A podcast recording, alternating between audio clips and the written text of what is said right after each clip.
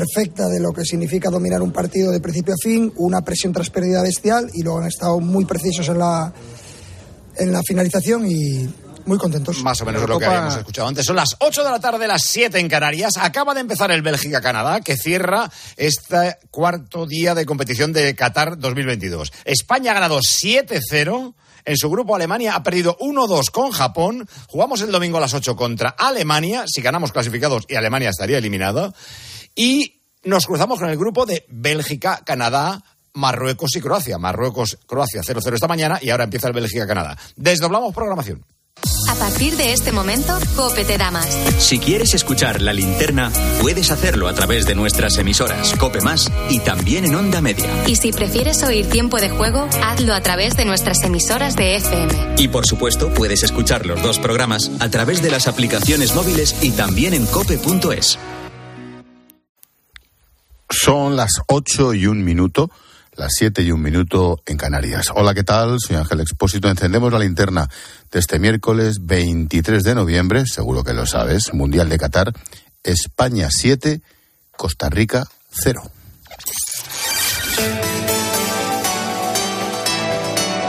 Con Expósito, la última hora en la linterna. Cope, estar informado. Esto está al caer, hazme caso. Santi que está al caer. Gaby, Gaby, Gaby. El balón que lo pelea Dani Olmo, Taylor. El que va a volver más delgado es Asensio. Está corriendo más que 10 años en el Madrid. ¿eh? ¡Adelante Asensio! ¡Gol! ¡Gol, gol, gol, gol, Ferran! ¡Chuta Ferran! ¡Vámonos! ¡Gol, gol, gol, gol! ¡Gol, frontal! ¡Gaby empala! ¡Gol, ¡Qué golazo! ¡Qué golazo! ¡Ay, Taylor!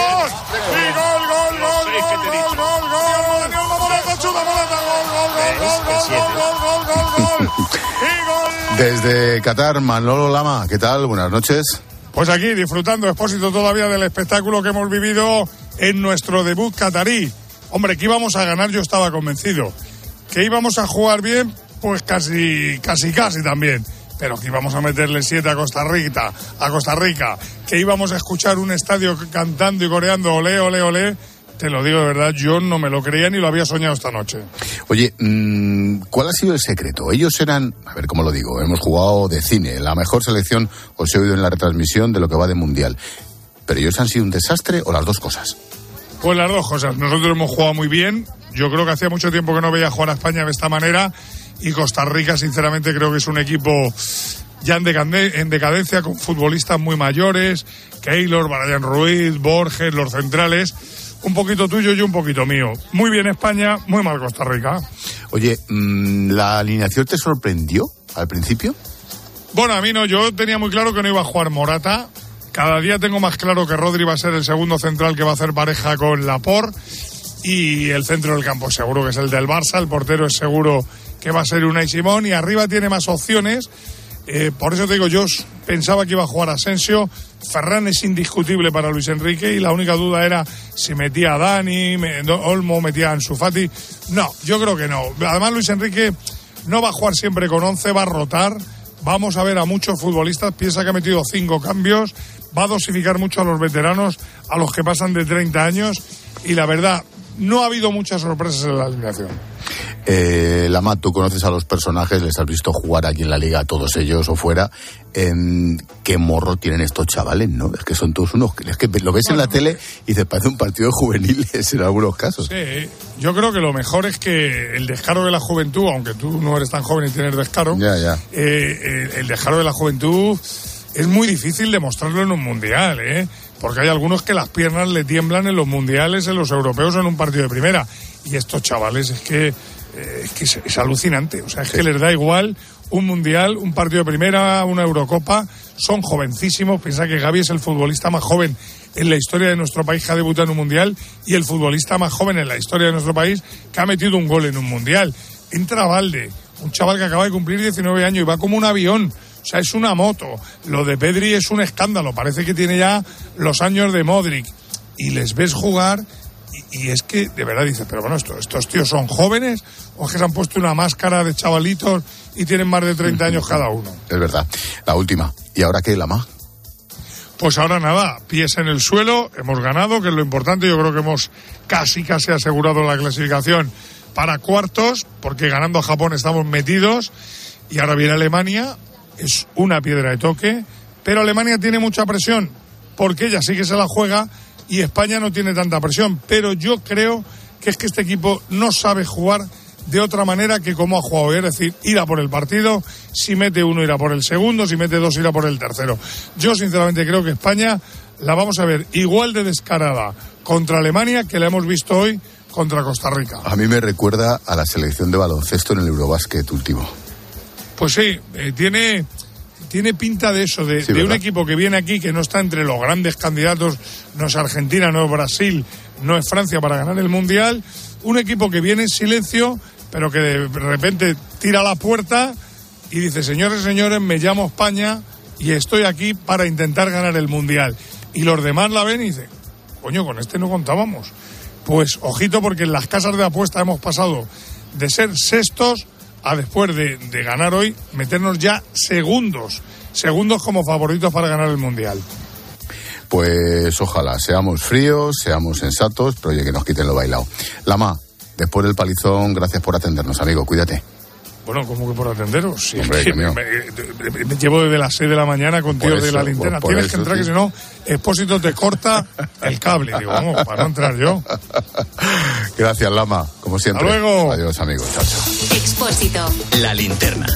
Repasamos con Necane Fernández otras noticias de este miércoles 23 de noviembre. ¿Qué tal, Nec? Buenas tardes. ¿Qué tal, Ángel? Buenas tardes. Absuelto Ruye Torrent y el resto de miembros de la mesa del Parlamento juzgados por desobediencia. El Tribunal Superior de Justicia argumenta que las advertencias del Constitucional no eran un mandato claro y específico, sino que permitían más de una interpretación. Además, añade que los imputados hicieron caso a los letrados de la Cámara y que el alto tribunal no prohíbe debatir sobre la autodeterminación ni sobre la monarquía. Y el Tribunal Supremo mantiene a Rafael Mozo al frente del Poder Judicial. Ha desestimado las medidas cautelares solicitadas por un vocal y el secretario general del CGPJ.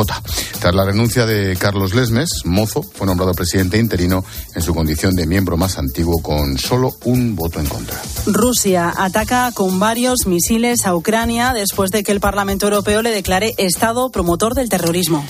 Esta votación simbólica invita a los países miembros que tomen las medidas necesarias para hacer efectivo el término. La web de la institución ha sufrido justo después, qué casualidad, un ciberataque y un grupo de hackers prorrusos se han atribuido la autoría. Un bebé recién nacido ha fallecido en la maternidad de Zaporilla tras un bombardeo ruso. Al menos otras tres personas han muerto en Kiev. Gran parte del país está sin luz tras los últimos ataques en varias regiones de Ucrania.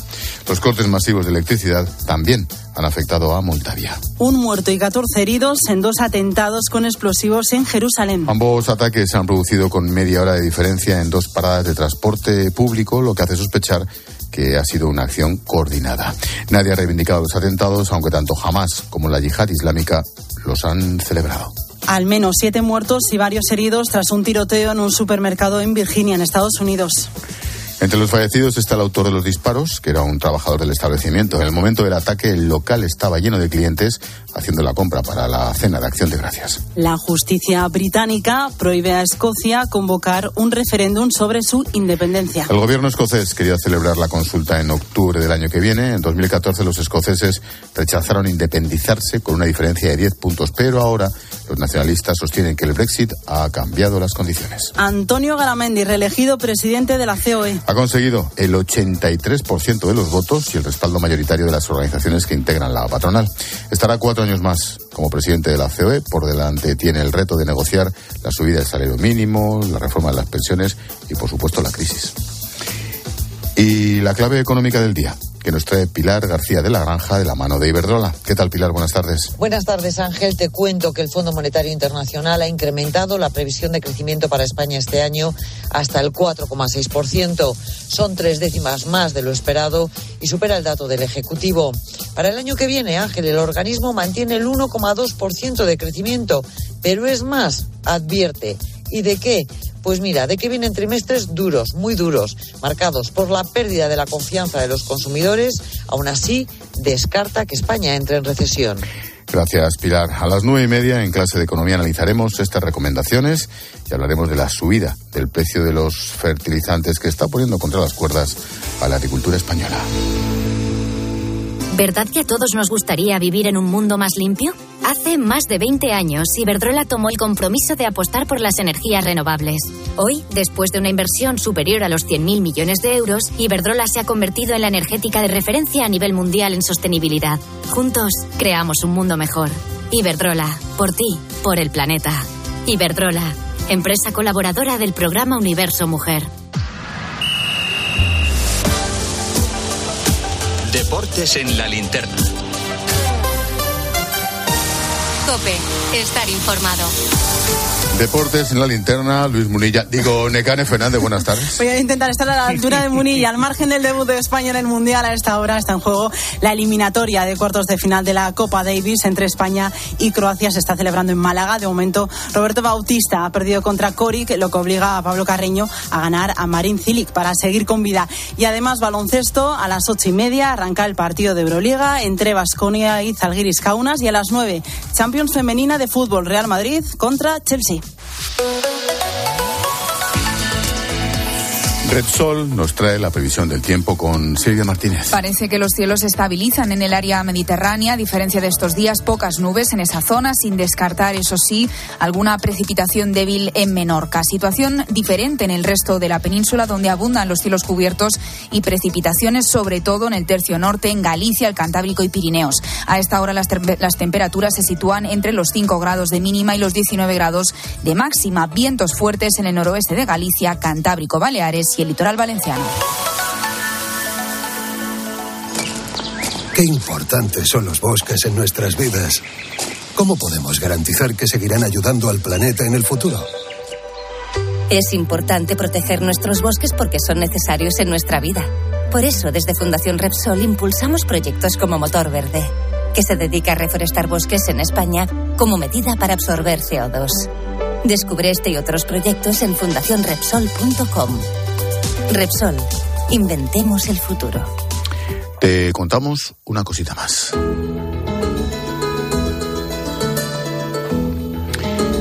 El obispo auxiliar de Toledo, Francisco César García Magán, ha sido nombrado nuevo secretario general de la Conferencia Episcopal Española. La Asamblea Plenaria lo ha elegido en primera votación y por mayoría absoluta. Ocupará el cargo durante los próximos cinco años. Faustino Catalina. El nuevo secretario general asume su cargo desde la gratitud y la responsabilidad de este trabajo que le pide la Iglesia española, dispuesto a escuchar, aprender y colaborar al servicio de las instituciones eclesiales y la sociedad. Considera lamentable, reprobable y condenable cualquier tipo de abuso sexual en el seno de la Iglesia, donde afirma se incrementará el trabajo de prevención, formación y acompañamiento porque siempre hay que estar de parte de la víctima y del que sufre. César García Magán dice que llega sin etiquetas, ni conservador ni progresista, sino al servicio del Evangelio Evangelio de la doctrina social de la Iglesia que ni el partido más radical de izquierda se atrevería a asumir en algunos temas. Porque se defienda la vida, se apueste por la familia, ¿eso es ser conservador? Pues no lo sé, pero la preocupación social, la importancia de la pastoral de la caridad, la acogida a los emigrantes, el no discriminar a nadie por ninguna razón, pues eso es progresista, pues no lo sé, yo creo que eso está todo, cabe dentro del Evangelio. César García Magán considera intensificable y mejorable el diálogo con el gobierno en materia social y económica donde continuará la colaboración de la Iglesia. Ponemos el foco en la salud. Escuchas la linterna. Con Expósito. Cope, estar informado.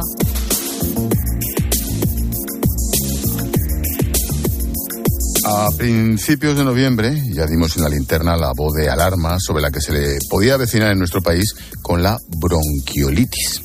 Desgraciadamente parece que han pasado los días y el tiempo nos ha dado la razón. Todos los miércoles hablamos de salud en la linterna con nuestro doctor de cabecera, Esteban Pérez Almeida. ¿Qué tal, Esteban? Buenas tardes. Muy buenas tardes, Ángel. Oye, exactamente explícanos, ¿qué es la bronquiolitis? Pues claro que sí. Mira, cuando hablamos de bronquiolitis nos estamos refiriendo a una afección respiratoria que causa una inflamación y una congestión en las pequeñas vías respiratorias, los bronquiolos. Pero para intentar visualizarlo y que todos nos entiendan, bueno, vamos a ver nuestra nariz o vamos a visualizar nuestra nariz. Inspiramos, a partir de ahí estamos metiendo aire hacia nuestros pulmones.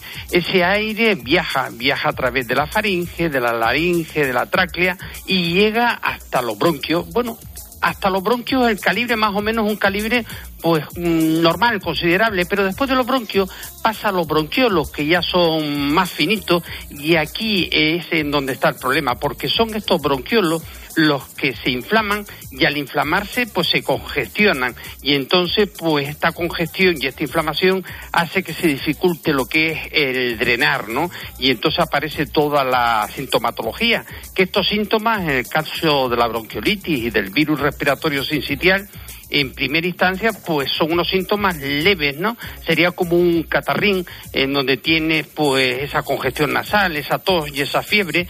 Eh, lo complicado es si pasa una semana y entonces pues ya se afecta ese bronquiolo se congestiona ese bronquiolo, tenemos la bronquiolitis y entonces empezamos a ver dificultad o empezamos a notar esa dificultad para respirar del bebé y esas sibilancias, esos pitidos que te indica que algo más está pasando. Caramba, ¿habremos llegado al pico de casos? Hay muchísimos, la verdad. Bueno, Ángel, lo que te puedo asegurar y como ya dijimos en nuestro anterior programa, es que esta enfermedad, la bronquiolitis, se ha adelantado en esta temporada. Eh, y se ha adelantado porque desde finales de octubre estamos viendo un aumento de casos, ¿no? A tal punto que en el último mes, pues se ha cuadruplicado, es decir, tenemos cuatro veces más. Bueno, mm, esto es así, pero por otro lado también te puedo decir que vamos a tener más casos de, de gripe, eh, también en los niños y está el COVID. Con lo cual, pues imagínate el cóctel que tenemos, un cóctel sanitario que, bueno, que va a generar un sobreesfuerzo importantísimo de nuestro sistema de salud. Lo que faltaba. Mm, ¿Por qué afecta a los más pequeños? Bueno, la hipótesis más extendida, Ángeles, es que ha sido la falta de circulación de estos virus en los dos últimos años lo que lo ha motivado. ¿Y por qué? Pues porque hemos tenido el COVID, con el COVID las medidas de protección pues se han extremado, hemos estado también aislados y entonces este virus no ha estado circulando, o si ha estado circulando, no ha estado contagiando tanto porque es un virus muy contagioso. ¿Qué es lo que pasa? Pues que los chavales nos han ido pues inmunizando de alguna manera y esta parece ser por la principal causa de que ahora tenemos o tengamos estos picos. Mm, ¿En qué momento, Esteban? Claro, si dices que tienes un catarrao, un catarro más o menos normal, con poca fiebre, claro, no sabes si es COVID, no, pero ¿cuándo tienes que ir al médico? Claro, claro, esto es lo más importante, Ángel, y sobre todo es importante para no sobrecargar el sistema de salud que ya está, ya está bastante tocado. Entonces, pues lo que hay que decirle a los papás, que si vemos al pequeñín que, que, que está moqueando, que está tosiendo algo pero poco y si tiene algo de fiebre pero poco, pues bueno, tenemos las medidas de siempre que el pediatra seguro que le ha dicho, el paracetamol y, y bueno, ir esperando. Ahora eso sí, si notas pues esa dificultad respiratoria y sobre todo eso, esa sibilancia, esos pitidos, pues entonces tienes que ir a tu centro de salud o al hospital. Y la última, ¿existe algún tipo de prevención? Pues sí, sí, sí, sí, sí. Y yo sé que ahora nos están escuchando muchos papás y muchos abuelos y les tenemos que decir que si bien es cierto que estamos ante una enfermedad altamente infecciosa, también es cierto que tenemos novedades en cuanto a la prevención. Bueno, vamos por partes. Lo primero y en líneas generales, pues como con todas las enfermedades respiratorias, ¿no? Eh, mejorar la higiene, aumentar la higiene, evitar también ambientes cerrados y poco ventilados y que decir, si hay alguien pues, constipado, pues que no esté en contacto con el chaval. Pero sí que tenemos o hemos tenido hasta ahora una prevención para bebés de riesgo, pues por ejemplo con cardiopatía o con otras enfermedades respiratorias y que consistía en la inyección de, de, un anticuerpo, ¿no? Pero esto se hacía durante cinco meses y una vez al mes. Era engorroso. A día de hoy la gran novedad es que la Agencia Europea del Medicamento acaba de aprobar un nuevo tratamiento preventivo que se puede aplicar a todos los recién nacidos y consiste también en la inyección de una sola dosis de un anticuerpo monoclonal. Esto yo creo que es una gran noticia hasta que llegue la vacuna. Bueno, pues tomaremos nota. Todos los miércoles, salud en la linterna con Esteban Pérez Almeida. Gracias, doctor. Un abrazo fuerte. Adiós, amigo. Chao.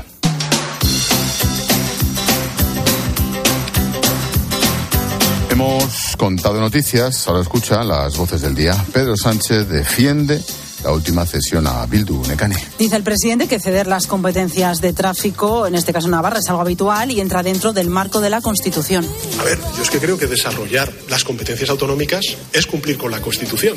Y eso es lo que hace el gobierno de España. Para la oposición pues, eh, le gustaría que España se rompiera, que España se hundiera, pero España no se hunde, no se rompe. Alejandra Quindelán es la presidenta de la Asociación Española de Banca. Santander, CaixaBank y BBVA continúan estudiando si se adhieren al plan del gobierno para ayudar a los hipotecados más vulnerables. De momento, el resto de entidades sí que se suman. Es una muy buena noticia, es un acuerdo muy importante para el sector que yo creo que muestra una vez más el compromiso del sector bancario español con las personas.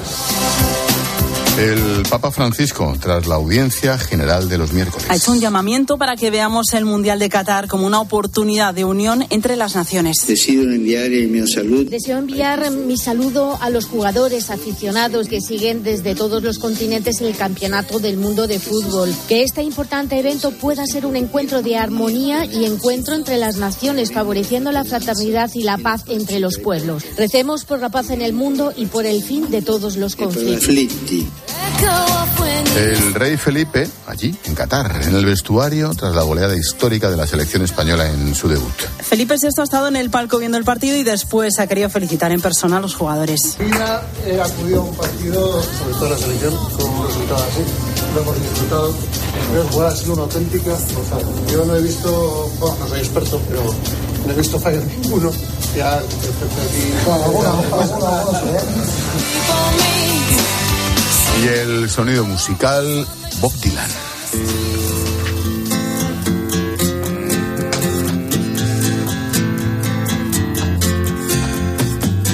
Hace unos días publicaba un nuevo libro y 900 de esos ejemplares estaban firmados supuestamente por el músico. Pagaron por ellos 600 dólares los compradores. Ahora la editorial ha reconocido que la firma era una réplica y que Bob Dylan no los había firmado a mano. Ya han anunciado que van a devolver el dinero.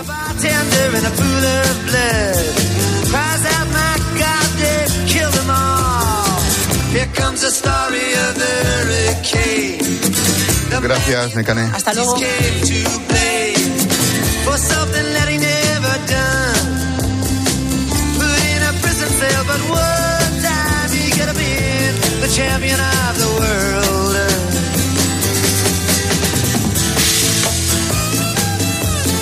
Desde siempre hemos querido saber qué hay más allá de nuestro planeta. A prueba de ello fue aquel primer viaje a la Luna que encadenó muchos otros, incluido el último, que empieza a desarrollarse ya. Sí, el que acapara todos los focos. La misión Artemis 1 que quiere que el hombre pise la Luna de nuevo. Seven, six, five, four stage engine start.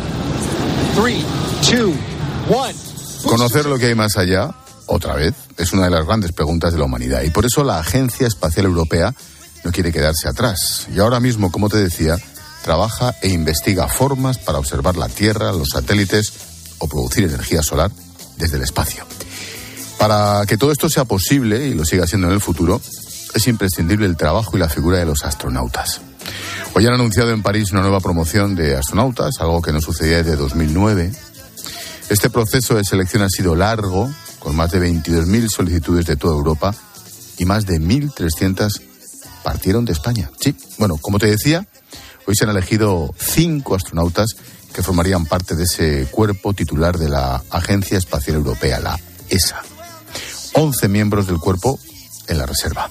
Además, este año tiene una peculiaridad especial. Por primera vez en la historia se ha elegido un astronauta con discapacidad, el británico John McFall, un atleta paralímpico que desde hoy ya es el primer paraastronauta, permítaseme el palabra. Bueno, además de eso, hoy nuestro país ha hecho historia también, porque dos de los nuevos astronautas son españoles, Pablo Álvarez Fernández y Sara García Alonso. This is our 2022 class of ESA astronauts. Pablo Álvarez Fernández, Sara García Alonso. Pablo tiene 34 años, es de León, ingeniero, es uno de los cinco elegidos para formar parte del cuerpo titular de astronautas. Titular. Desde 2017 a 2020 estuvo trabajando en la agencia como arquitecto mecánico del rover ExoMars. Tras este anuncio, ha confesado que ha vivido en diferentes países europeos. Soy ingeniero aeronáutico. He estudiado en la Universidad de León, mi ciudad natal, y he hecho un máster en la Universidad Tecnológica de Varsovia. He vivido en diferentes países de Europa, así que realmente me siento europeo de corazón. Sara tiene 35 años, también es de León, biotecnóloga, lleva años investigando en un proyecto para descubrir nuevos fármacos contra el cáncer. En su caso, forma parte del cuerpo de reserva de la, de la ESA. Todos los seleccionados, entre ellos Pablo y Sara, se unirán al actual equipo de astronautas. Lo cierto es que tras el inicio de la Artemis, todos ellos piensan en la Luna. Porque si todo sigue según lo previsto, en 2025, el humano volverá a pisar la Luna. Esta nueva jornada llega tras muchos años sin haber nuevas incorporaciones. De hecho, desde 2009 la ESA no había elegido nuevos astronautas y llevamos desde el 92 sin que un astronauta fuera español. Muy emocionados de entrar por primera vez en nuestro, nuestra nave espacial, que está por supuesto toda nueva. Acaban de construirla y se ve que está lista. Parece que hemos cabido de milagro, pero me imagino que cuando nos acostumbremos nos parecerá más grande. Pedro Duque fue el último español en ir al espacio y bueno, luego acabó de ministro.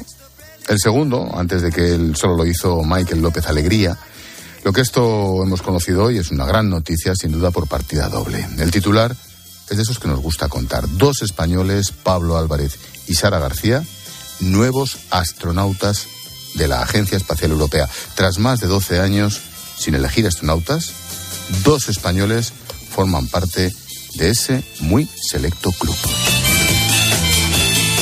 Estás escuchando la linterna de Cope. Y recuerda que si entras en cope.es, también puedes llevar en tu móvil las mejores historias y el mejor análisis con Ángel Expósito.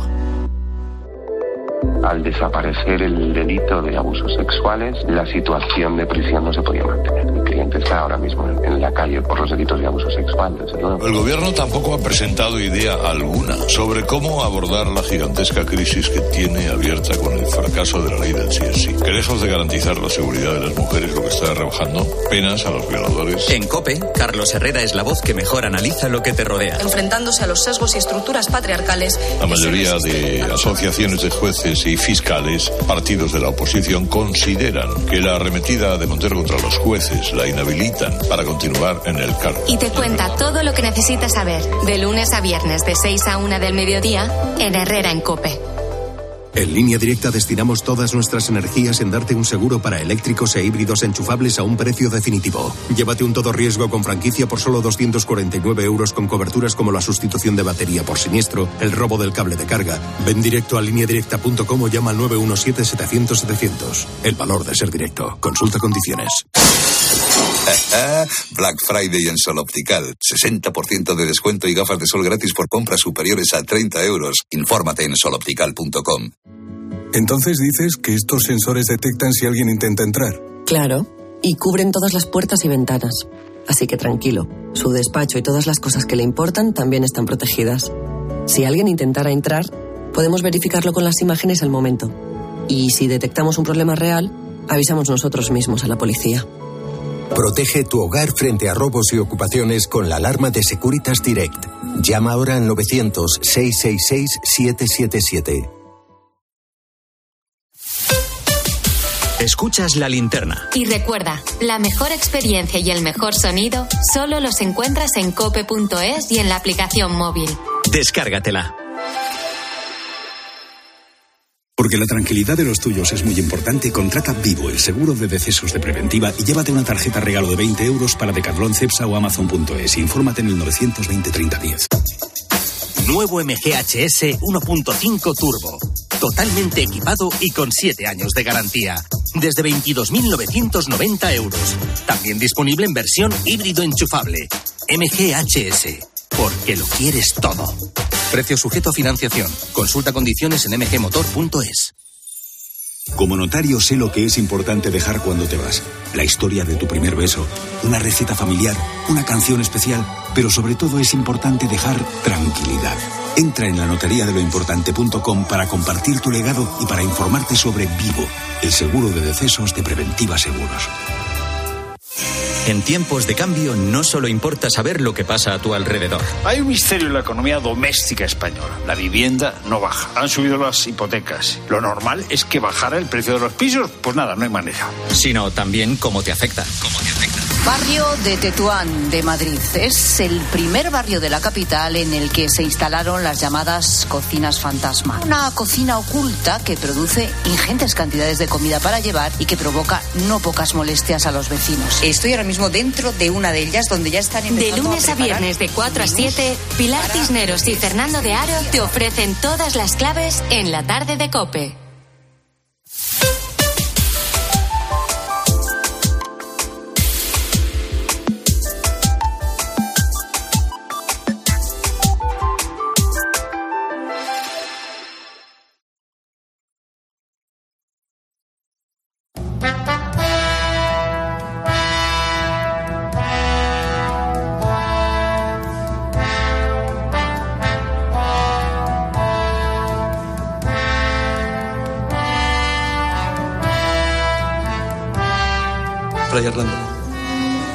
Deseo que se erija una gran cruz en la torre más alta. Habrá de verse desde el último rincón de la ciudad. Granada es cristiana y todos deben saberlo. El reino condenado de Granada, tras una agonía ininterrumpida de 10 años, se había rendido a los reyes católicos.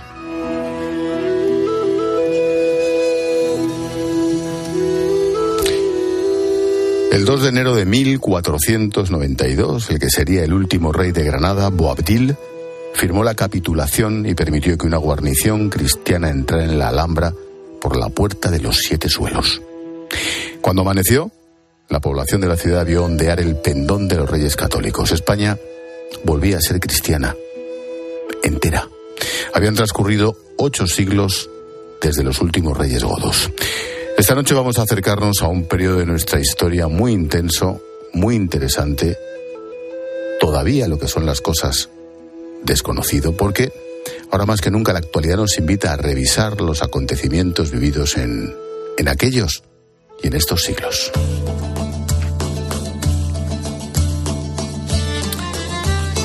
Este viaje en el tiempo lo hacemos siguiendo las páginas de un libro. La Reconquista contada para escépticos. Erita Planeta, escrito por el maestro de la divulgación histórica, Juan Eslava Galán. ¿Qué tal, Juan? Buenas noches. Buenas noches, encantado de estar aquí. Lo de la Reconquista contada para escépticos empieza con un puntito de provocación. Estás diciendo, esto va para ti, que todavía no te lo crees. Sí, bueno, yo intento no ser provocador, ¿no? Pero evidentemente, eh, últimamente se pone mucho en cuestión este término reconquista. Es cierto que el término solo data del siglo, bueno, final del XVIII, pero se extendió en el siglo XIX, ¿no? Pero ahora resulta que le cuelgan el San Benito de franquista. Aunque el término sea relativamente reciente, sin embargo, la idea, eh, la esencia de ese término sí existía en la Edad Media. Entonces yo aquí, en este libro, lo que saco es testimonios orales de distintos reyes a lo largo de la Edad Media, donde se ve claramente que están reivindicando que ellos descienden de los godos, son cristianos y por lo tanto tienen derecho perfecto a ese, a ese territorio que les arrebataron y que tienen que recuperarlo. Has contado la Primera y la Segunda Guerra Mundial, la Revolución Rusa, la conquista de América, siempre para escépticos de un modo u otro. ¿Este es un buen momento para revisar la reconquista española? Pues, bueno, sí, siempre es un buen momento porque nuestras raíces están ahí, entre otras cosas, ¿no? Eh, no se puede entender la historia de España sin tener en cuenta la historia de la Reconquista. Aunque España como tal Estado moderno, digámoslo así, surge en el siglo XVIII, en cuanto si consideramos las instituciones y todo esto, pero la idea de España, la idea de España existe perfectamente en la Edad Media, ¿no? Eh, unos días antes de la batalla de las Navas, Alfonso VIII dice, los, los, que estamos aquí, que son tres reinos, León no participó, eh, somos españoles y vamos a recuperar lo que hemos perdido, ¿no? O sea que existe esa idea. Conviene recordar que tres reinos estaban allí. Claro, eran, eran Castilla, obviamente, que era la que llevaba la cabecera del asunto, era Aragón y era Navarra. León estaba mmm, disgustado con Castilla y entonces no participó, aunque sí participaron caballeros leoneses a título personal. Lo digo no de Navarra, porque conviene subrayarlo, para tantos que ahora dicen lo de Navarra, Euskal Herria, etcétera, etcétera, cuentan, o en algún lugar he leído, que los navarros fueron especialmente beligerantes en aquella batalla de las Navas, especialmente. Bueno, de, de, esa, de esa batalla salen las famosas cadenas del escudo de Navarra, que mm, en realidad eh, mm, es falso que salgan de la batalla, eh, salen un poquito posterior a la batalla, ¿no? Todavía el escudo era el, el, el águila negra, era el signo de Navarra todavía, ¿no? Un poco después entonces, la, esas cadenas que hay ahora en, en, en Roncesvalles, pues, todo esto son reliquias falsas, pero muy respetables porque hay una tradición que las avala, ¿no? Mm, una pregunta casi personal, Juan. En la reconquista para escépticos, ¿cuánto ha influido tu formación en Granada? Hombre, siempre eh, estar en Granada y estar en contacto con la Alhambra y con la Todos historia. los días ahí enfrente. Claro, tenerla ahí enfrente, incluso visitarla casi a diario, porque yo estaba estudiando filología moderna y para practicar me iba allí a hacer de, de, de guía gratuito, de gente que hablara inglés, pues claro, obviamente me conozco muy bien la Alhambra y me conozco muy bien su historia, ¿no? Pero yo diría que en general yo también hice el doctorado en historia en, un tema de historia medieval, o sea que siempre he estado muy atraído por este periodo. Mm, el libro arranca en el 710 después de Cristo, al otro lado del estrecho, donde surge una pregunta. ¿Es cierto lo que se dice de los tesoros de Hispania? Dicho de otro modo, ¿por qué los musulmanes se plantean conquistar toda la península y más allá? Sí, bueno, ellos ellos consideran que el Islam el Islam mmm, considera en términos generales lo sigue considerando ahora que el mundo se divide en dos partes, una los países islámicos y otro el mundo por conquistar. O sea que el Islam es expansivo. Pero concretamente. Lo sigue siendo. Lo sigue siendo, sí, por supuesto. Pero concretamente en ese momento lo que se plantean es que eh, tienen la idea de que España es un territorio muy feraz y al mismo tiempo que lo, los godos tienen muchos tesoros, algunos de ellos procedentes del saqueo de Roma, donde a su vez estaban los tesoros que los romanos habían saqueado en el, en el, en el templo de Salomón en tiempos de Tito. Entonces, cuando Alarico conquista Roma, se lleva los tesoros que estaban depositados, tesoros sagrados, estaban depositados en el templo de Júpiter máximo, y se los lleva a la capital de Tolosa. De Tolosa, cuando los francos empujan a los, a los godos, los godos establecen su capital en Toledo y por lo tanto se supone que los tesoros están ahí y de, y, de acuerdo con la historia, con las fuentes árabes, allí se encontró la mesa de Salomón mítica, que era un tesoro maravilloso. La reconquista, podemos jugar con el calendario, pero imaginemos esos ocho siglos. La conquista a partir de ese 700 y pico fue fácil. Fue muy fácil, por como do, dos años aproximadamente. Tardaron los musulmanes en conquistar no solo, no solo casi todo el territorio peninsular, sino también la Septimania, que es una buena parte de Francia. ¿Por qué? En el, en el reino godo en ese momento había una guerra civil. Por una parte, eso. Por otra parte, la, la conquista o de, el enfrentamiento se decide en una batalla campal, como se hacían las cosas en la Edad Media, y entonces la batalla campal la pierden los godos, que es la de Guadalete o el lago de la Janda, queramos llamarla. Y por otra parte, la población hispano-romana, que era el sustrato poblacional dominado por los godos, que eran la aristocracia, estaban un poquito hartos de impuestos. Por lo tanto, le fue relativamente fácil ocupar, no siempre mediante la violencia, sino mediante pactos que hicieron, y, y, además como permitían que siguieran los cristianos siendo cristianos siempre que pagaran un impuesto, pues entonces fue relativamente fácil la conquista. No voy a hacer chistes fáciles, pero cabe recordar que estamos hablando del año 700 y ha salido ya el término batalla campal, estoy pensando en lo que está ocurriendo ahora mismo en Ucrania, y ha salido el tema impuestos. Estoy pensando sí. en lo que está ocurriendo ahora mismo en España. Por lo tanto, cierro sí. el paréntesis y seguimos no sé cuántos siglos después. Desde el primer momento hubo fusión. Lo digo porque durante la Reconquista los mudéjares, los mozárabes, eso es evidente. Nosotros mismos tenemos tantas cosas árabes en nuestro comportamiento, pero al revés también. Desde el año 700 hasta el 1500 hubo fusión. Hay, esto es curioso, hay fusión por parte de la población musulmana. Muchos musulmanes se casan con cristianas, las convierten al Islam. ¿Desde siempre? Desde siempre. Y los hijos tienen que ser islamistas. Sin embargo, las musulmanas no se casan con cristianos. Puede haber algún caso extraño, porque eso está absolutamente prohibido. Por lo tanto, no hubo fusión en la parte de los cristianos. Cuando los cristianos conquistan el Valle de Guadalquivir, por ejemplo, van vaciando de moros las ciudades y las van repoblando con gente del norte. Últimamente, como yo explico aquí en el libro, últimamente la Universidad de Granada ha hecho estudios genéticos sobre eh, la población eh, del norte de África y la población española. Y resulta que apenas hay concomitancia, o sea que no descendemos de moros. Interesante.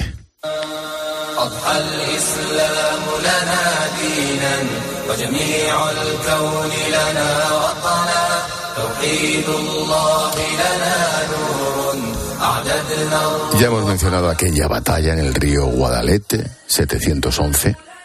¿Qué contiendas podían marcar la recuperación de la península? Si hubiera que hacer un índice más o menos rápido. Bueno, la más, la más importante quizás sea, obviamente, la de las Navas de Tolosa y la batalla del Salado, que supone la recuperación del estrecho. El estrecho, en contra de lo que podemos pensar que eso es un foso, 14 kilómetros que separan África de Europa, siempre ha habido, pero siempre desde la prehistoria, ha habido un paso muy fácil de una parte a otra.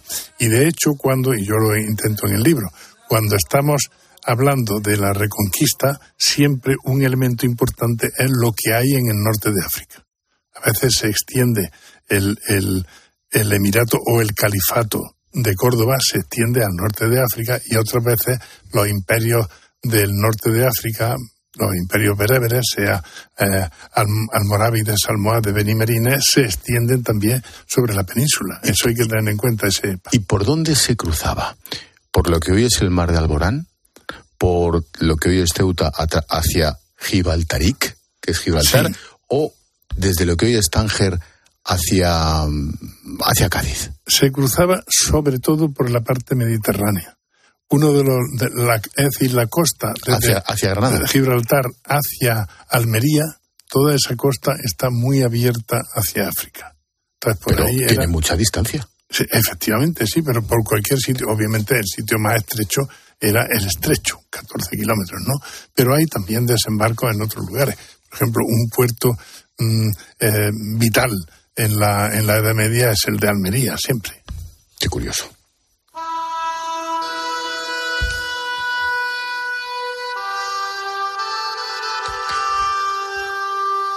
Hoy toca lección de historia con Juan Eslava Galán, que acaba de publicar La Reconquista contada para escépticos, edita Planeta. Nombres propios. Voy a mencionar unos cuantos y vamos repasando. Alfonso X el Sabio. Un capítulo especial porque charlas con el mismísimo Alfonso sí, ¿Juegas, a eso? Hago un encuentro con él. ¿Y qué tal? ¿Cómo es? pues es un personaje muy atractivo. Siempre se dice la parte del sabio y parece que este hombre solo se dedicó a pensar en las estrellas, a hacer libros incluso de ajedrez, otros de de, las propiedades de las gemas, todo esto que es la cultura medieval, la crónica general de España. Bueno, él tenía un equipo de científicos que trabajaban para él, pero él los inspiraba, etcétera. Pero hay un capítulo que es el capítulo guerrero. Él quiere ser el, digno sucesor de, de, su padre, Fernando III, que es el que ha conquistado el Valle del Guadalquivir. Alfonso X se propuso conquistar el estrecho para pasar, porque la conquista querían seguirla en África. Mucho cuidado. Y no se iban a contentar con la península, ¿no? Sin embargo, no le salieron, incluso fundó una orden militar naval para mm, ocupar el estrecho eh, con su escuadra, pero eso le salió mal. Qué curioso.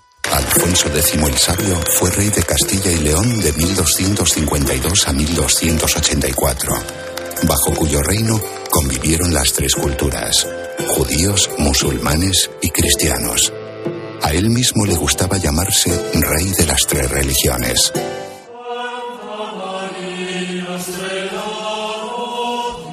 Las cantigas de Santa María. Un hombre de ciencia, culto, batallando como un auténtico guerrero de primera. efectivamente, él intentó, él, bueno, amplió, amplió las, las conquistas que había hecho el padre en el Valle de Guadalquivir, en toda la zona apuntando siempre al estrecho. Lo que pasa es que era, era una tarea ya superior a su fuerza. Eh, eh, Castilla se había desgastado mucho en esa conquista del Valle de Guadalquivir. No hemos podido salvar al pueblo, pero hemos capturado a los cabecillas. ¿Quién eres tú? Rodrigo Díaz de Vivar. La verdad es que no sé si es Rodrigo Díaz de Vivar o Charlton Heston, pero bueno, me da exactamente lo mismo porque el corte está sacado de donde está sacado. ¿Fue tan bueno con la espada como dice la leyenda? ¿O estamos ante un personaje de un cantar y ante un personaje casi mitológico? Es tan bueno que él tenía dos espadas, la tizona y la colada. El sobrino que heredó la colada en una ocasión va a enfrentarse en duelo con otro señor con el que va a contender.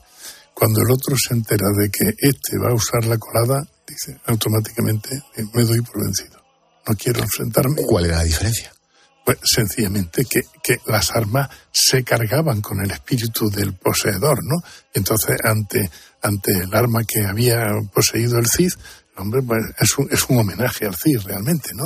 Mm, es una figura controvertida, como todas las que se han se han exaltado durante la época de Franco, se ha exaltado como el gran héroe de España y ahora parece que hay que denigrarlo. Otro fascista. Eh, otro fascista, facha, facha de toda la vida, ¿no? Bueno, Cid es un hombre de su tiempo. Es un hombre con un sentido del honor, evidentemente. Es un hombre que en su primera etapa es, es un mesnadero del rey, un infanzón que, que y pero se enemista con el rey, entonces se, se desnaturaliza y entonces tiene que ganarse la vida con la espada. Y entonces se emplea como mercenario de los reyes de Zaragoza, que son los que tienen la pasta. Entonces él está luchando por los reyes. Entonces es muy frecuente que haya cristianos en los ejércitos árabes y viceversa, ¿no? Hasta que, digamos que se, se instala por su parte ya motu propio y conquista Valencia, lo cual es una gran hazaña, aunque desgraciadamente esa conquista no se pudo consolidar, se perdió a su muerte, pero mientras él vivió, él mantuvo Valencia, ¿no? es importante. ¿Cuál es el papel de la mujer por entonces? Bueno, hay mujeres, siempre tenemos la, la visión de la mujer sojuzgada y que no pinta nada y todo esto, ¿no? Bueno, en la Edad Media hay mujeres, mm, yo saco ahí un capítulo dedicado a la mujer, hay mujeres de estas enterizas eh, que saben em, luchar en un mundo de hombres e incluso imponerse, ¿no? Em, bueno, empezando por la reina. Empezando, claro, por la reina. Eh, la última de ellas, la reina católica. Claro, claro, claro, claro. Voluntariosa. Pero, pero hay, hay, hay mujeres también como María de Montpensier, admirable, se casa con el rey, el rey de Aragón mm, se casa porque quiere optar a, la ciudad de Montpensier con todo su territorio, ¿no? Es decir, dar el braguetazo. Cuando ve que no lo consigue, no quiere hacerle un hijo a María de Montpensier. Y ella, por medio de un truco que aquí se explica, se mete en la cama y, por fuerza, eh, hace que le hagan un hijo, que será Jaime I el Conquistador. O sea, hay mujeres muy enterizas a lo largo de la Edad Media, aunque ya se, sabe que, que, la, que estaban un poco en una situación sojuzgada respecto al hombre, ¿no? Tomad las llaves de mi ciudad, que yo y los que estamos dentro somos vuestros.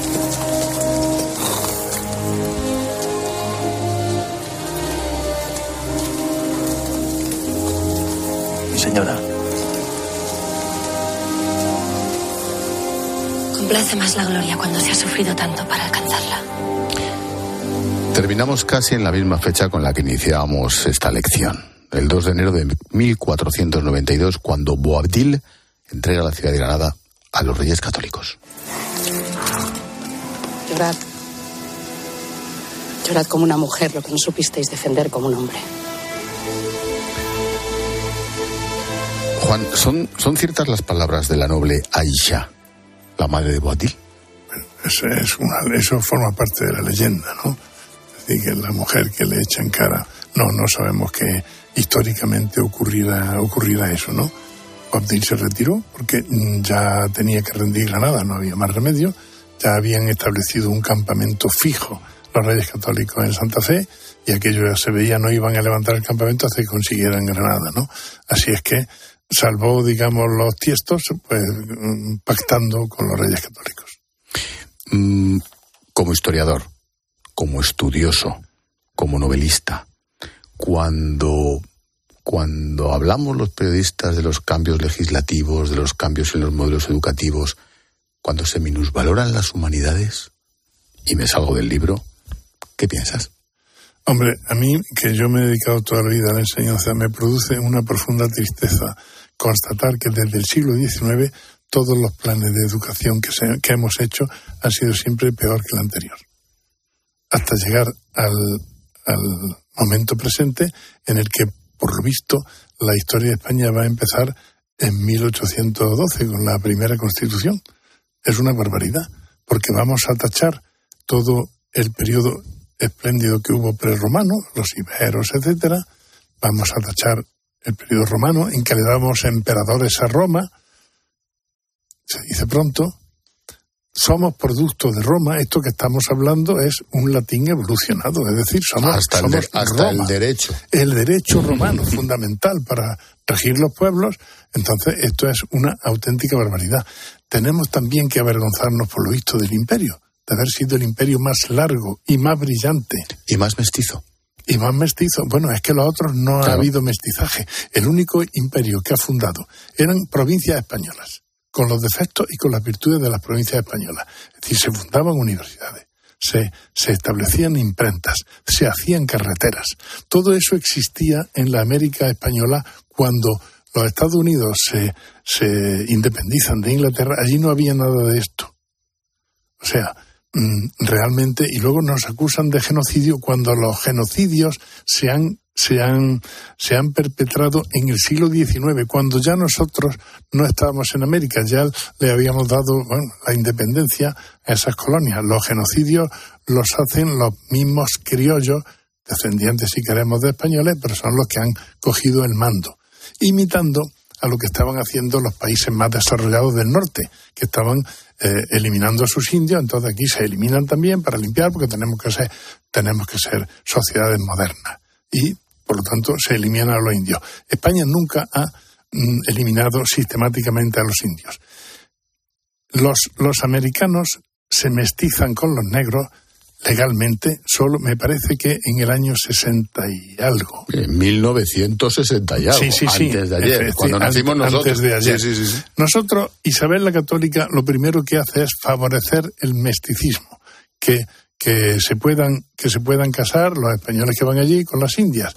Las indias se convierten al cristianismo, ese es, ese es el esquema y bueno, y son son súbditos cuando cuando Colón intenta esclavizar a los a los taínos, a los indios taínos del Caribe, eh, diciendo que son muy mansos, fácilmente esclavizables, le dice de eso nada.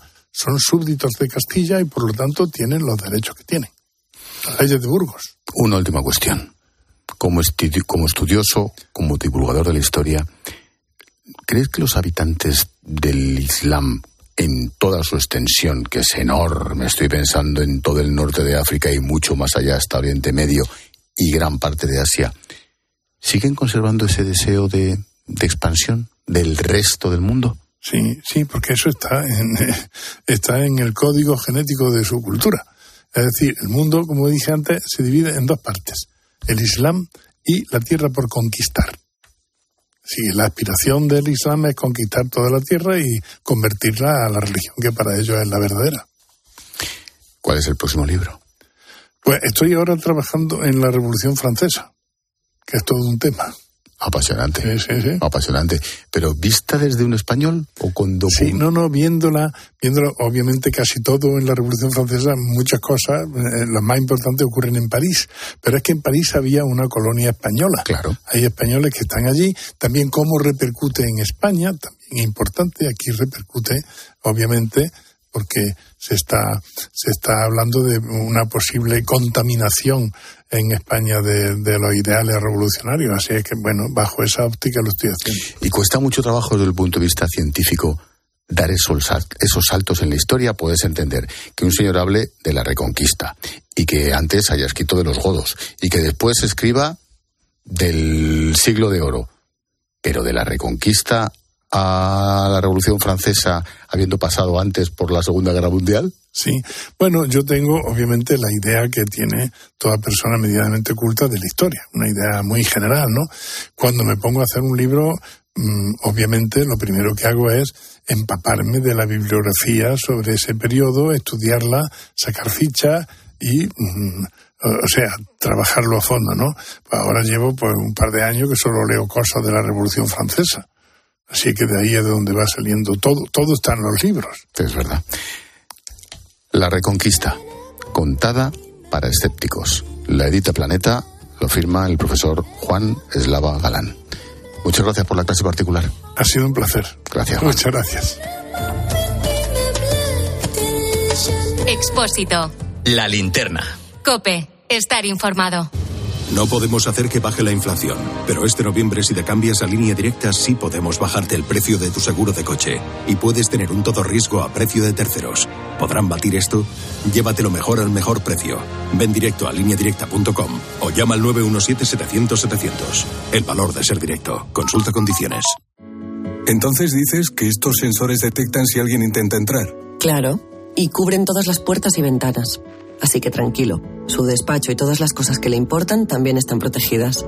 Si alguien intentara entrar, podemos verificarlo con las imágenes al momento. Y si detectamos un problema real, avisamos nosotros mismos a la policía. Protege tu hogar frente a robos y ocupaciones con la alarma de Securitas Direct. Llama ahora al 900-666-777.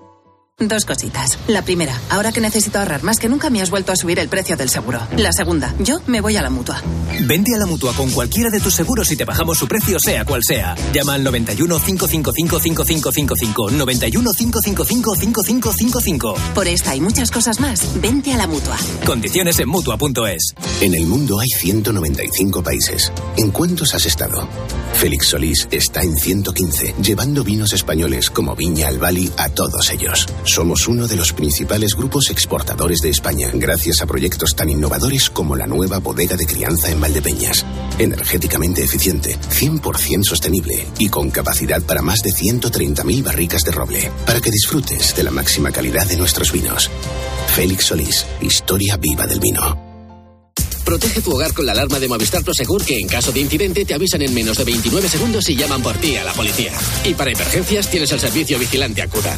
Llega el Black Friday con esta super oferta de 4,90 euros al mes durante 6 meses. Sí, 4,90 euros al mes contratándola hasta el 30 de noviembre. Infórmate en tiendas Movistar o en el 900 200 730. Llega MediaMark la gran traca final del Black Friday. Aprovecha las mejores ofertas del año con un smartphone Samsung Galaxy S21 FE de 256 GB y 5G por solo 499 euros. Ya en tu tienda en MediaMark.es y en la app.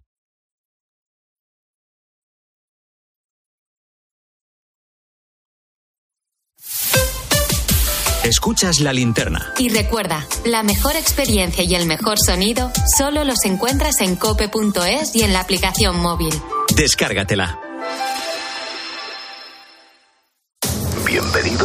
De Iberia destino a un nuevo reto en Qatar. Bienvenidos de nuevo a los goles, a los casi dentro, a los abrazos, a caerse y levantarse, a las celebraciones, a la emoción, a volver a jugar cada día como si fuera el primero. Seguir haciendo historia en Qatar.